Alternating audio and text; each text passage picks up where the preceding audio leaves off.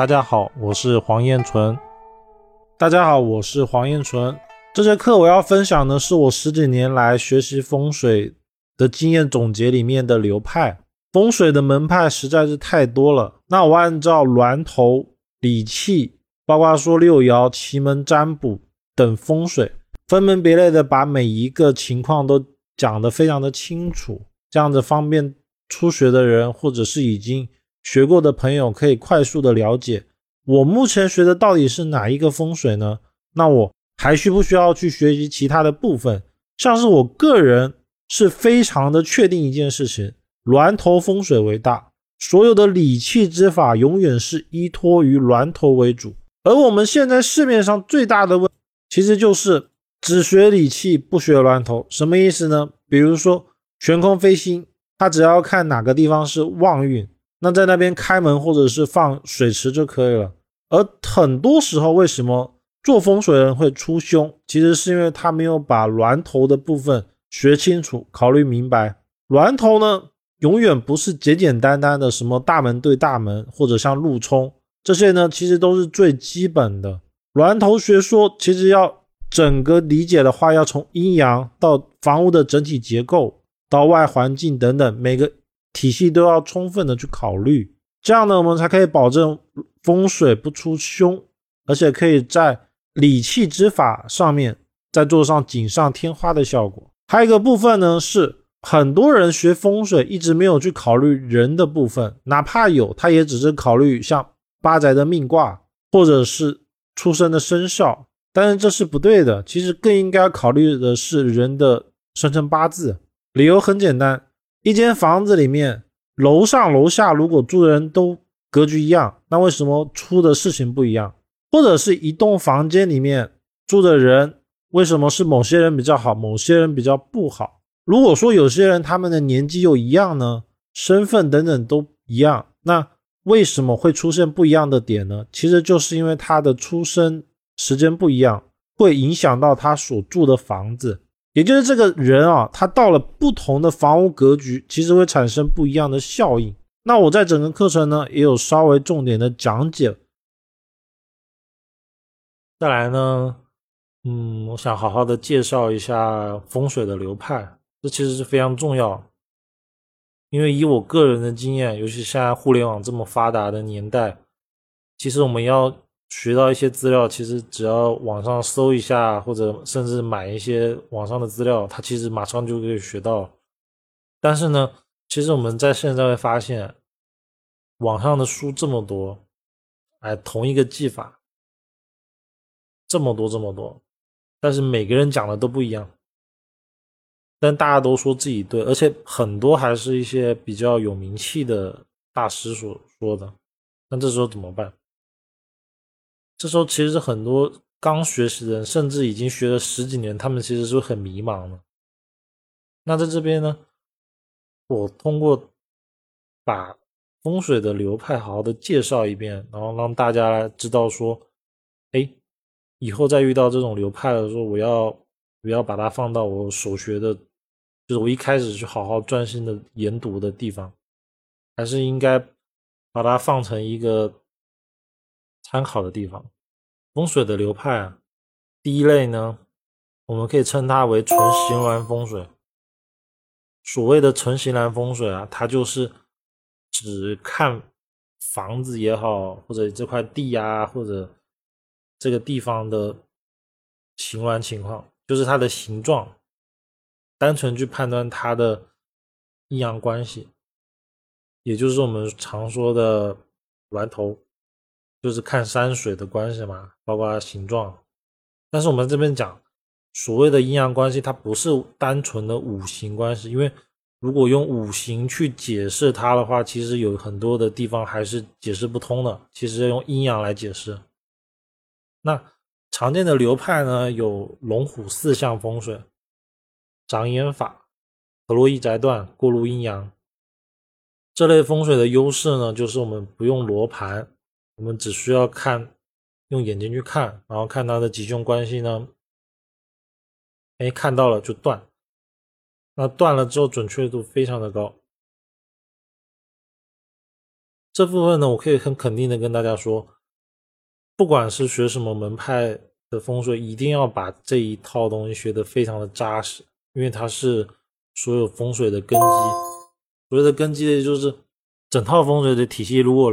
脱离了形峦，它其实完全就是没有意义的。不管这个人说他的什么啊悬空啊，什么多么的厉害，什么阳功，什么吹什么好一个，什么准一个。基本上可以肯定的讲，行峦只要没有学好，后面一切都白搭。而行峦法呢，众说纷纭，大家都说自己的好，自己的对。其实我个人更喜欢称它为阴阳法，也就是我们只看阴阳的关系，比如说哪边高啊，哪边低，哪边是阳的，哪边是阴。比如说火就是阳嘛，水就是阴，就这么简单的去判断它的吉凶。而这种书呢，其实我们现在市面上比较少，基本上可以说没有人在介绍这种书。如果说呢是看一些古书的话，比如说《血腥赋》是可以看，还有一个那个那个叫哦。比如说《阳宅十书》里面的形峦是可以看的，还有很多古书里面是什么《阳宅大成》啊，《阳宅大全》、《阳宅十书》、《阳宅三要》、《阳宅哀中篇》、《阳宅撮要》等等等等，他们其实呢都会在他们的书的某一个章节里面去细谈形峦的关系，那这些是可以看。还有一些是古人的总结。但是我们到了现代，它其实看不见的。比如说，嗯，我记得有一条，比如那个房梁啊，古书里面写，如果你房梁它是两根的话，因为正正常我们中国的房梁它只有一根，如果你房梁是两根的话，它就会住的人住久了，他脊椎就会不好。它其实就是一种很典型的形峦风水。那这种呢，其实只能通过我们不断的去收集它。把它整理归纳，然后去探讨里面的底层逻辑，说为什么房梁就跟脊椎有关系呢？那为什么两根不行，要一根呢？这种关系把它理解透了之后呢，我们再把它套到其他的一些房房子结构上面去，再去分析它，才有可能把形峦学好。所以形峦呢，其实看它看似最简单，它但它其实最难，因为它需要非常扎实的功底。就是你必须看过大量的案例，看过大量的资料之后，总结归纳一套自己的东西，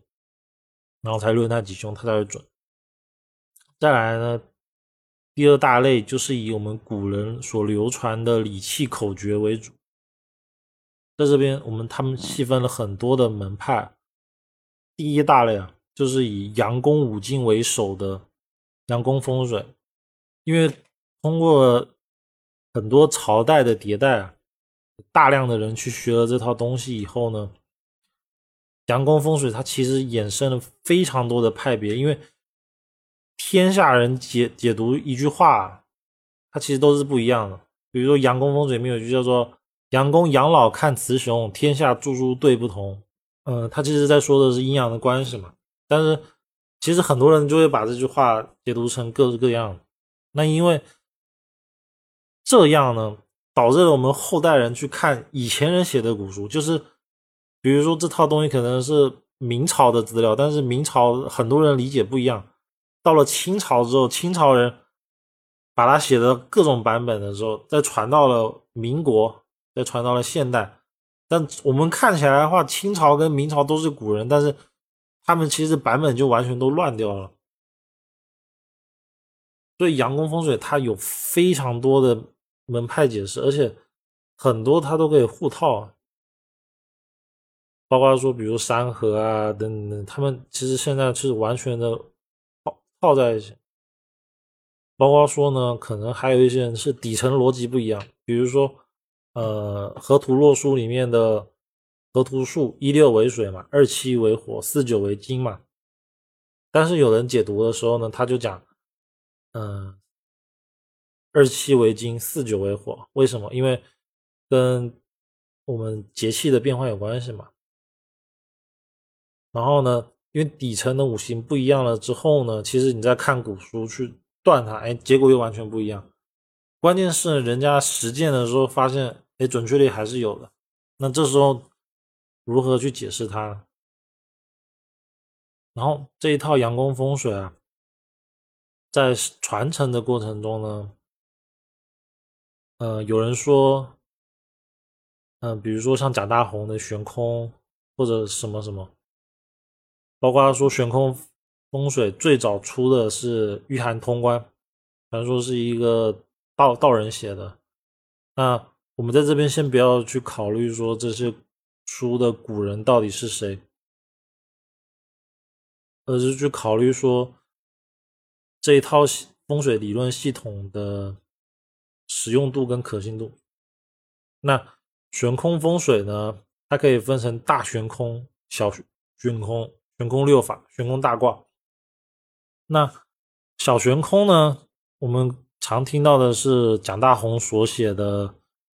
悬空，还有沈氏悬空，但是呢，我个人呢是不太用这套悬空理论的，呃，只是我单纯我个人不去使用它，因为我觉得它的使用逻辑还有准确度，只要脱离了峦头，其实不是太好用。个人个人的浅见，而大悬空呢，它是依托于二元八运。它跟悬空六法它其实是类似的，也就是说，它用的是地运。我们所说的三元九运是天运，然后二元八运是地运。天运跟地运的时间是不一样的，那时间不一样就导致了它要换运的时间不一样。它换运的不一样了之后，他们里面有一套叫什么正灵神，正灵神的位置就会不一样，那就导致你的旺气跟。衰气是不一样。那以我个人来说呢，我曾经认识某一位大师啊，他教的是大悬空，就是他对外教是教大悬空，教了好多万。那大悬空用的是二元八运嘛，但是呢，他他不知道为什么又搞了一套阳宫风水，因为他的大悬空可能比如说十万块好了，那阳宫风水就要学五十万，但是。你阳光风水用的元运跟大悬空用的其实是不一样的。那 我当时就问他说：“那你这样用的话，到底哪个准？”那其实呢，他其实说不清的。但是你也不能说他对，也不能说他错。那这个现象啊，其实在我们现在社会上其实就一直出现。也就一个人弄了好多套理论，然后到最后因为某些关系，他没有办法去把它圆回来。而悬空体系里面呢，还有一套叫悬空大卦，它的一一卦再分六爻，那一共会分成三百八十四爻。个人在去实践的时候呢，其实是比较难去操作的，因为如果真的有用过罗盘去走山的人，其实会发现，一个卦里面要再去分三百八十四爻。或者是让它一度里面我们有一个小红点去对它的点，它其实是只能说它比较复杂，所以我个人比较不推崇去学大悬空或者悬空大挂，因为用这一块入门也好，或者是把它当成它主要用的也好，它其实是比较难的。但是呢，我我并不是去否认这套理论，因为我个人也有认识用悬空大挂，嗯，用的非常好的，而且他们是祖孙三代，三代人都用悬空大挂。那他是在香港的，那名气也是非常的高，而且也有做出很多成功的案例。所以呢，我们并不能说他理论就不对了，但是只是说，如果第一个是如果你没有得到真本，也就是说正确的理论加上好的老师带的话，建议不要去碰，不然的话，基本上栽到里面的话，风水体系会完全的乱掉。那基本上呢，阳宫风水跟悬空风水体系，只能说我个人的理解哦，这套东西变得非常的混乱，然后大家都说他自己是对的，但是呢，这些理论打架冲突非常的严重。那如果真的用心去学习它的时候，会非常的乱，太耗神了。所以我个人会建议初学者哦，或者是第一套理气法的人不要去碰这个，因为大概率他其实对学习风水的帮助不会非常的大，尤其对初学者。那除了这套以外呢，嗯，还有阳宅三要、三元风水、三合风水、天星风水等等。那天星风水呢？呃，我们平常听到的最常听到的就是赖布衣的天津风水。到了现代，他其实有也有很多姓赖的人，他说他的是正宗的，包括说他会说，哎，我可以看到天星，就是天上的星星啊，他可以根据天上的星，然后去判断说这个地运的发生关系。只能说呢，天津风水也有它的独套独特之处吧。他把它盘呀也分成人盘、天盘等等不一样。那天星风水呢？其实，在更早的时候，我们要看的是明代的陆地，它是由一个和尚所写的。那真正原汁原味的天星风水，应该是来自于陆地。如果有兴趣的朋友，也是可以看的。那么，我个人是觉得天星风水还是一本比较好的书，但是呢，因为它的话语太过深色，因为它里面会写二十四三不同的龙啊，来来水去的关系。那里面呢会写一些密语，也就是用一些我们比较不能理解的词去解读它。所以呢，学这套东西呢，一定要有人带，或者是有能够把里面的语言完全的解释通的资料来看，嗯，这样才可能比较好的去。理解它。除了之外呢，还有一个叫三元风水。三元风水呢，主要用的就是我们的三元九运。那比如说我个人接触过的三元风水，其实是乾坤国宝，也就是三元乾坤国宝风水。它里面用的呢是五子运，也就是说看每十二年它的子年是不一样的嘛，然后有五个子，所以叫五子运。五子运呢，就带了不一样的五行的天运，再配上三元九运来论断一个地方的气场的旺衰，以此来评判这个地方的吉凶。嗯，我个人的用起来呢，它其实是有准确度的，但是它只能说在去催旺某个地方的运气的时候好用，但是呢，你要去论断一些比较细的吉凶的时候呢，它其实是用处比较小。也就是说呢，它比较适合去后来才选。就是说，我已经把形峦啊，或者是基础的一些基础理论学透了，应该说已经把论断这个体系已经哎学透了。哎，我开始要来研究怎么样去催旺，怎么样把一间房子变好。当要考虑的是这样的时候呢，再去用三元风水、乾坤国宝等等。那除此之外呢，我们。在翻阅历史的古书里面啊，还有一个叫三合风水。那我之前看了一些文献呢，有人可能会说它是出自阳宫风水等等等等疑问都好，嗯，这边我们不去考究。但我只知道呢，三合风水是有写入到四库全书里面的，阳宅三要跟三合风水都有被编入到四库全书里面，就说明说古人对三合风水里面的器重度有多高。三合风水呢，个人建议还是去看原版，就是赵九峰版的古本。市面上的其实都大同小异，但区别在于它起局的方法不一样。目前我了解的版本，可能光是一个怎么样去起那个十二长生口诀的那个位置，就有十几个版本。那准确率最高的呢，就是用的是赵九峰的三合风水版本。但是呢，三合风水的问题在它主要是用在立项，然后看来去水的关系，然后来吹吉，它能论断吉凶的东西会比较少，就是它没有办法像那个阳宅三要或者是奇门啊那些，就是哎起一局把一个人的七财子路啊什么各种疾病什么关系全部断出来，它没有，它它更多的是看哎怎么样去收水去水。然后来保证说，哎，这个房子人丁兴旺啊，财运比较好。那我个人还是呢比较推荐这一套的，也就是说理气之法呢。其实我个人推荐的是三合风水跟天星风水。但是呢，这些理气之法，我个人会非常建议的，要在后期，也就是说对风水有扎实的功底了解了以后，哎，对论断一些吉凶有一些功底了以后再去学。为什么呢？因为或者是呃阴宅里面墓地的宅相，但是呢，它对于现代人来说，它变得没有那么好用，也就是现代的楼房，也许在农村里面就是只是。那种平房、别墅也好，或者农村房，只要是独门独院的，还可以用到这种三合、天心、悬空来作为呃立项的依据。但是呢，遇到了楼房，它其实变得有一点没那么好用，基本上可以说无从下手。包括说啊，比如说水法里面的辅星水法，就是天星水法、天星风水里面的辅星水法。我就曾经问过一个专门用天星风水的风水师啊，就说房子啊，尤其楼房，它一栋楼它的像是一样的，对吧？然后呢，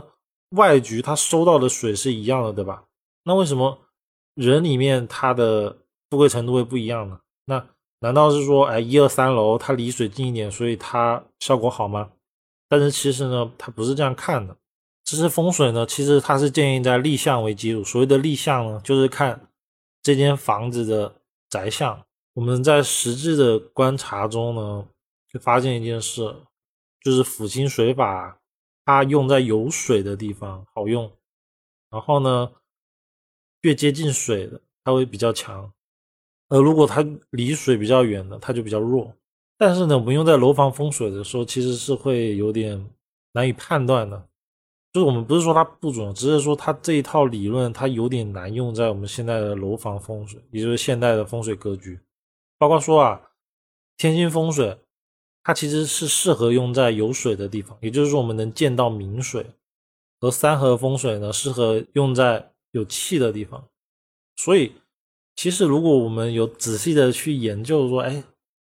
风水的流派啊，它还分南北，我们会发现南方。以比如说广西啊，或者三辽这些地方来为主的呢，它其实出了很多阳宫、天星风水的大师。而长江以北，包括河南、黄河以北的地方，他们没有水，就是他们一年四季可能降雨量不大，明水也比较少的地方，也就在内陆，他们其实呢用三合风水比较多，这是。一是它风水理论理气的属性决定的，辅星水法它就是比较适合在能够见到明水的地方，三合风水它就是比较适合用在一些没有见到明水但是有气场存在的地方，所以才我才说为什么这套理论啊，就是理气法一定要放在后面再去用，因为。真的钻进去了以后呢，你就会发现你要学东西越来越多，而且你在南北方啊等等，根据他们不同的民俗啊等等，你又要再追加各样各种不一样的知识，所以一定要先把基础扎实打好。那第一类行峦，第二类是理气，第三类呢，嗯，我喜欢称之它为时间风水吧，时空风水都行。那这一种风水呢，主要是以奇门遁甲啊、六爻、六壬、梅花易数为主。基本上呢，这些他们主要的方法就是以当下的时间起个局，然后呢，他会根据这种局呢来去布置一些关系。这种风水呢，它不可以作为学习风水框架的核心主轴，它只能。用一种叫做锦上添花的作用，而像奇门遁甲这种风水啊，应该说奇门遁甲的布局啊，它其实是针对一些一件事情，就是哎，我当下这个时间，我想解决某个事情，然后应该要怎么做，它效果很好，但是呢，有效期非常的短，可能就一个星期或者一个月，但是呢，效果也很明显。那基本上我。他们要做的呢，往往就是，哎，可能就是在某个地方放个什么，或者是导引一些气过来。那以我个人来说呢，我个人比较喜欢用的奇门，我其实是喜欢用一些用中药用中药去导引一些气啊，来当下布局某些事情，它效果其实是非常好的。所以说啊，我并不是去否认它，只是说我明确的把它分类，说这个东西在某个时间点它要怎么用，然后它的性质是什么。那除此之外呢，比如说六壬的金口诀啊，等等等等，里面都会有一些篇幅，就是哎，在某个方位用一些五行生克啊，或者是用卦的原理去做吉凶催化的作用，那其实都是可以用的。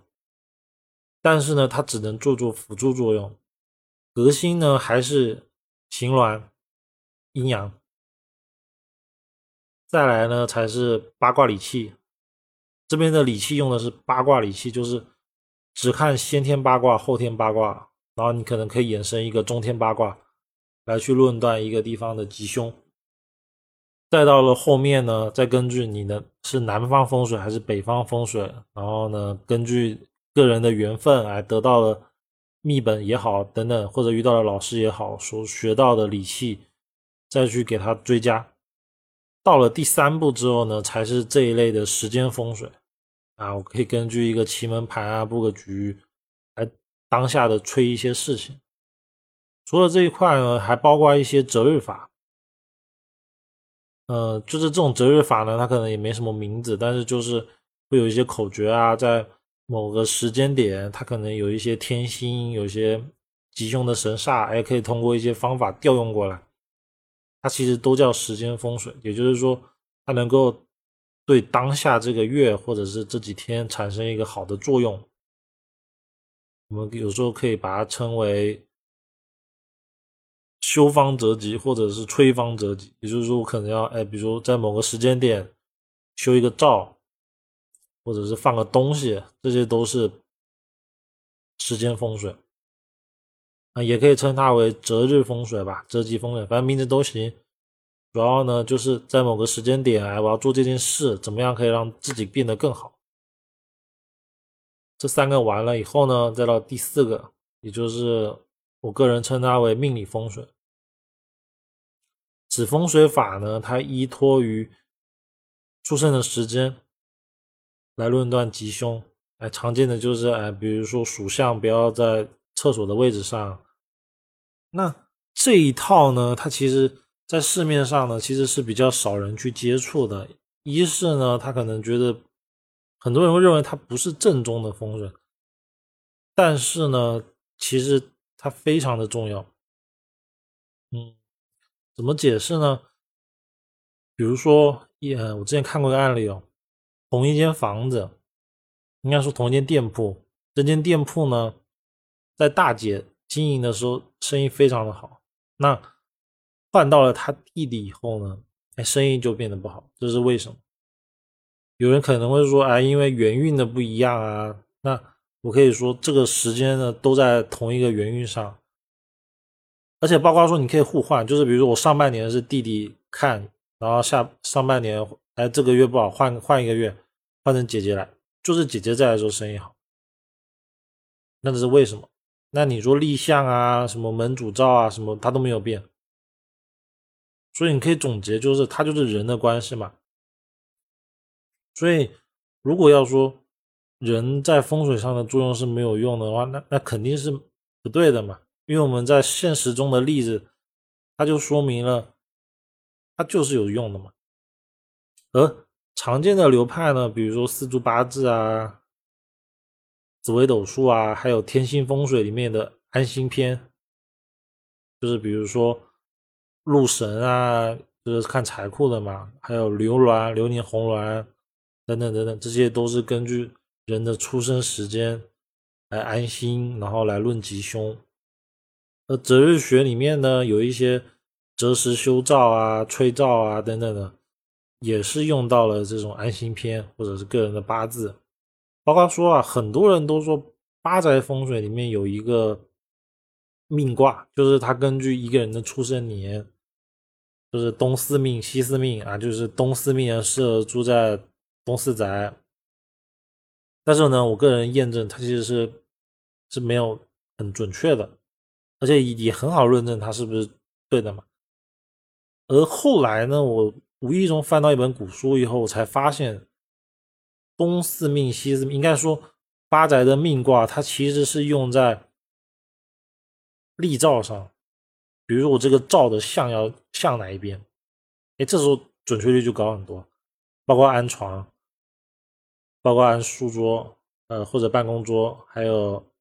门，就是这个门我开的门啊，跟我的影响，而不是单纯的用在东四命啊或者西四命。它其实我们要去好好的研究它，为什么古人要传出这个东西呢？它东四宅西四宅，难道那些不合理的地方是什么问题呢？它其实都是有原因的，所以八宅的命卦其实就是用在安灶，还有安床、安主，就是办公桌啊、书桌等等。如果你从这个角度去看它，其实就好用，而且准确度也就高了。除此之外呢，嗯，因为我个人啊，我我一开始所学的是紫微斗数。我是二零一零年开始学的紫微斗数，那当时呢，我就学到了一个叫紫微阳宅的部分。后来呢，我接触了大量的人了以后，其实大家对紫微斗数看风水，还会认为是不对的，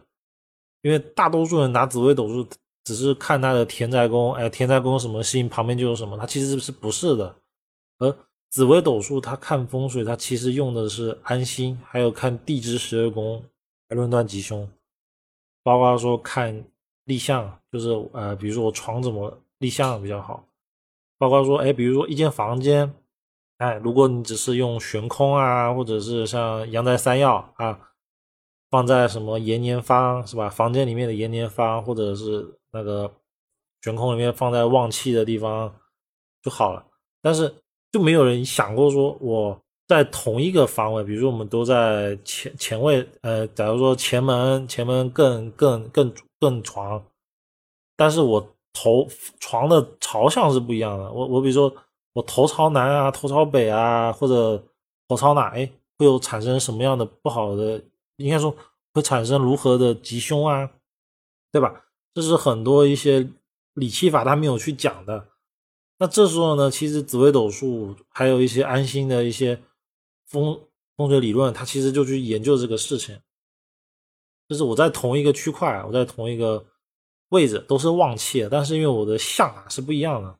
会产生什么样的吉凶祸福？就拿紫微斗数来说，好，呃，比如说，如果你的相啊是对着迁移宫，那这个你就他就待不住房间，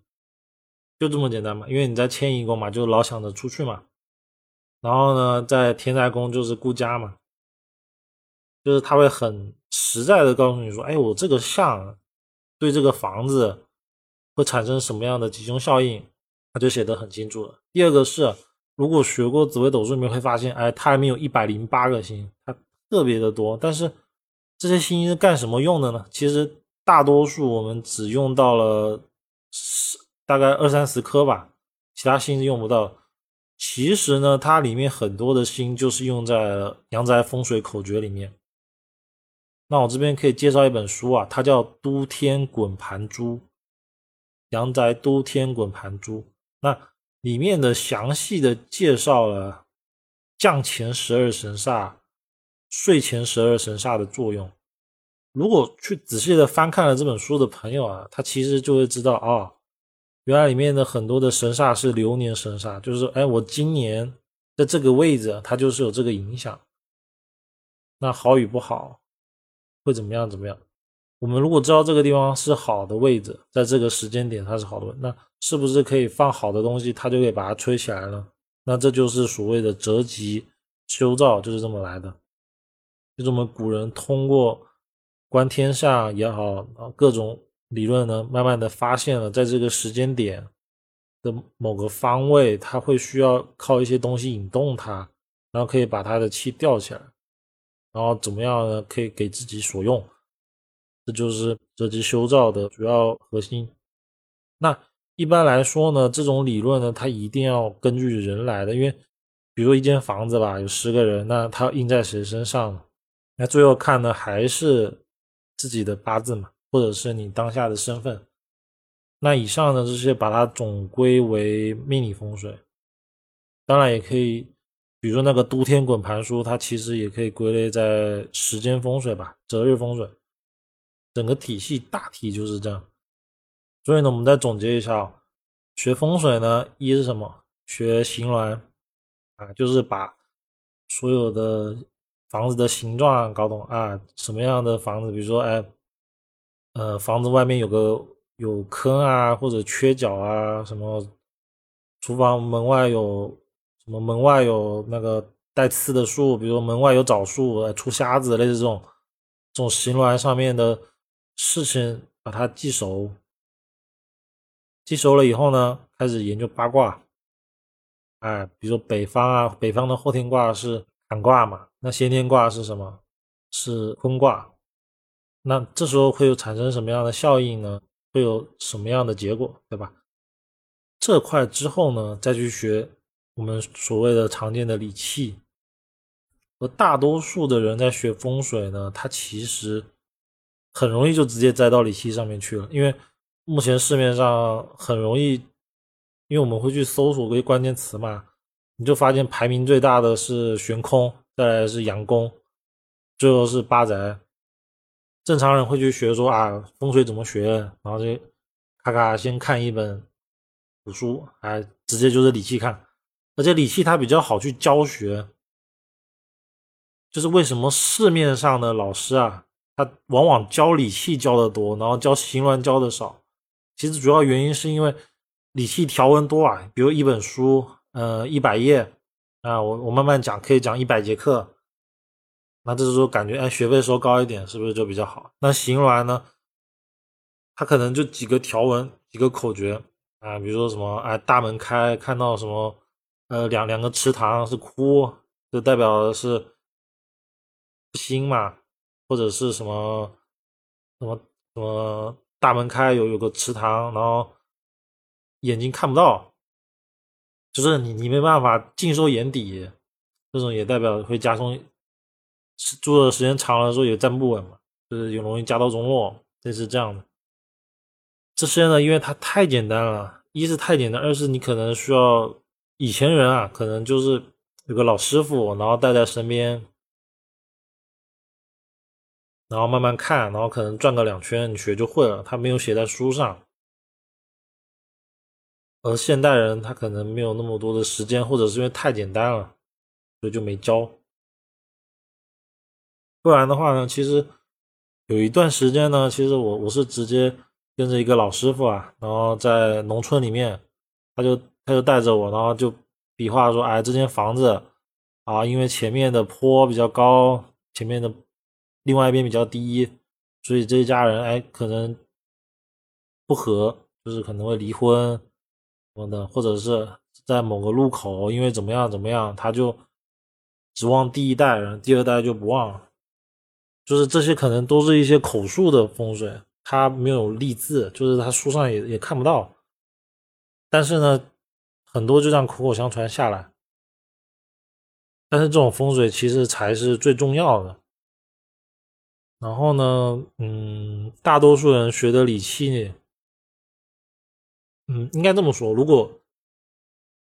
一开始学的理气，比如说学了三合什么悬空都可以，但是一定要赶快的回归到形峦，嗯，基本上八九不离十。其他的呢，其实更多的是一些人。自创的风水，因为像我，我之前就看过很多人，他其实就东抄一点，西抄一点，然后呢，再取个名字，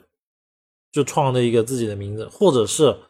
这套东西可能是他祖上留下来，就是他家族里面就留下来这么一一套东西，可能是一些书啊、口诀啊，但他其实没有名字，但是呢，他就要给他取个名字，然后。这时候一套新的风水就诞生了，